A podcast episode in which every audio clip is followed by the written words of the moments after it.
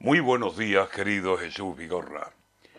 Perversos de las gallinas violadas.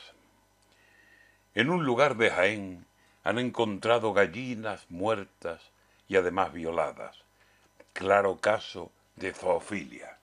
Una violación anal, nos aclara la noticia. Eh, eh, no sé yo por qué otro sitio violarla se podría. Por el pico, por los ojos. En fin, las pobres gallinas, muertas y además violadas, en gallinero yacían y así fueron encontradas, canallada a sangre fría. El hombre a veces no sabe qué inventar en fechorías.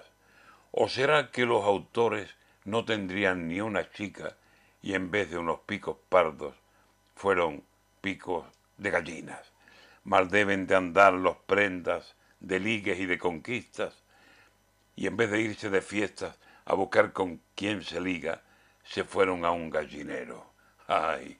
Don Juanes de lo avícola, seductores de corral y de plumas, no tendrían los desgraciados ambiente para sexuales salidas, y allá por donde los huevos suelen salir cada día, metieron ellos su oscura solución de zoofilia. Hay que ser muy poco hombre y tener muy malas tripas para que como está el patio de relaciones, elijan para varón desahogo un corral y una gallina. ¿Las mataron antes de o fue después? ¿Qué malignas intenciones los llevó a tamaña parafilia?